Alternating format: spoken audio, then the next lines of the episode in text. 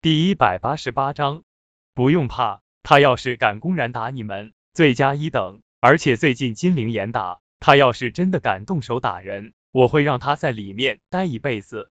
钟泽凯冷冷的说道。对对，别怕。柳山虽然这么说，但是浑身已经吓得哆嗦着，毕竟叶城太暴力了，惹不起。打你们，你们还不配，不走是吧？我打个电话。叶城淡淡的说道。呵呵，打给谁？许秘书调走了，还有胡善平也被胡氏集团革职了，你还能打给谁？钟泽凯嘴角浮现出一丝冷笑，淡淡的说道：“什么？胡总被革职了？”柳昭晴顿时就紧张了，朝着叶城望去，而柳河跟周桂芳也慌了，毕竟叶城就认识这两个人而已。呵呵，哪怕胡善平没有革职，这事情也不归他管。肖科长自信的说道：“没事，那我就打个你认识的人。对了，你叫什么名字？”叶城低声的问道。“我叫肖沟。”肖科长冷冷的说道。叶城不由笑起来道：“你会像小狗一样求饶的。”说完，叶城淡淡的拿出手机，拨通了周海的电话。“你妈的，我看看你打给谁？”肖科长差点气炸了，怒吼道。此刻，周海正在一家中药店选草药，结果叶城的电话来了。周海急忙接通电话，紧张的说道：“叶先生，怎么了？是不是我姑父的病出现了反复？”“没，你姑父应该没啥问题。”肖沟，肖科长，你认识吗？”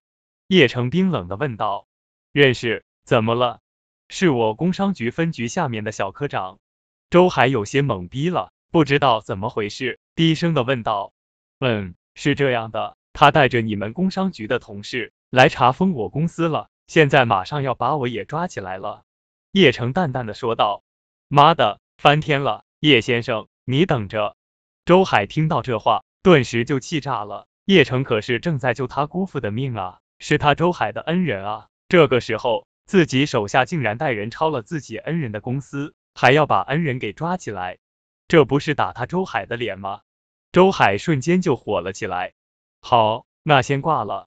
叶城挂断电话后，淡淡的说道：“肖科长，还有你们几位，现在恐怕想走已经来不及了。”妈的，我不知道你打给谁，是不是也是我们工商局的人啊？托人来求情了吗？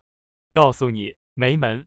肖科长根本不以为叶城能找到什么牛逼的人，最多也是跟他同级别的小科长而已。而这一片区域归他萧科长管，别人想插手的话，也得掂量掂量。他不相信有人会为了一个退伍兵敢得罪他萧科长。钟泽凯也微笑的说道：“叶城，你以为你是谁啊？还找工商局的人？就凭你能认识工商局两个员工就顶天了。